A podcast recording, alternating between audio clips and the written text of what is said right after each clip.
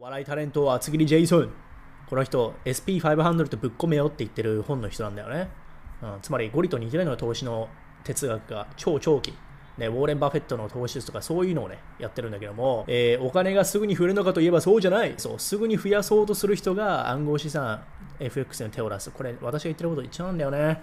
うん、急がば回れなのよ。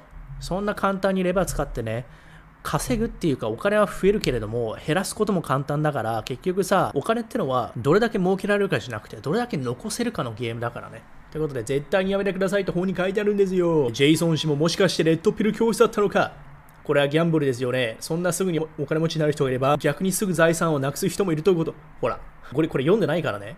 これさっき言ったよね。うん、増やすことも簡単だけど、減らすことがその数十倍簡単なわけよ。レバー使ってね。だから、結局投資じゃないんだよね。ギャンブルなんだよね。うん、だから、そこなのよ、結局。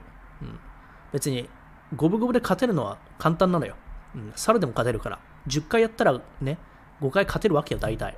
うん、それじゃないんだよね。株式投資家を置かず会社だけで、この会社が資本としてサービス料金の会社を止めて FX はもうしてない。通貨と通貨に変えて成長しない。ということで、投資は自分の利益です。世の中のプロセスって、まあ、FX に関してはただのトレードっていうのはあるよね。確かに。株に関しては成長っていうのは感じるけどね。ということで、まあ、暗号通貨のビットコインとかに関して私はね、あの、まあ、チャーリー・マンガーはさ、あの、ビットコインとかはネズミだみたいなこと言ってるけども、私はそうとは思ってない。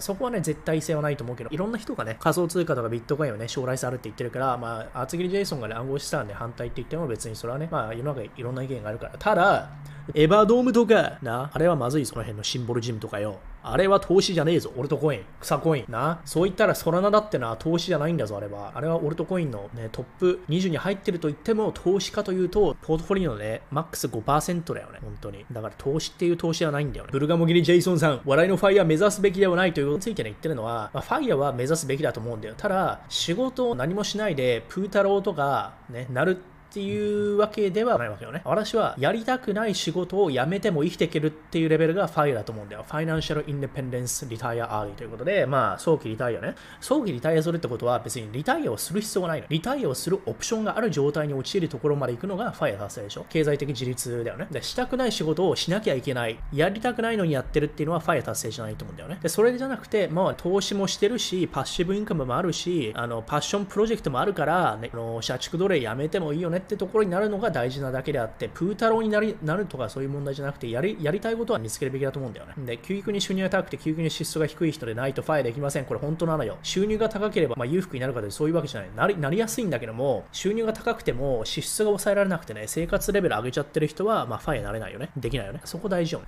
うんだから、まずは収入増やして支出を減らす。20年間は地味な積み立て。まあ、20年間も、まあ、普通の平均のね、サラリーマンの年収だったら、まあ、20年とか必要なんだけどさ、まあ、そこをどうするかよね。効率化してささっとやっちゃいたいのかやりたくないのか、副業するのかしないのか、お前らどっちなんだということで、ブルガモギリ・ジェイソンさんの非常勤講座でした。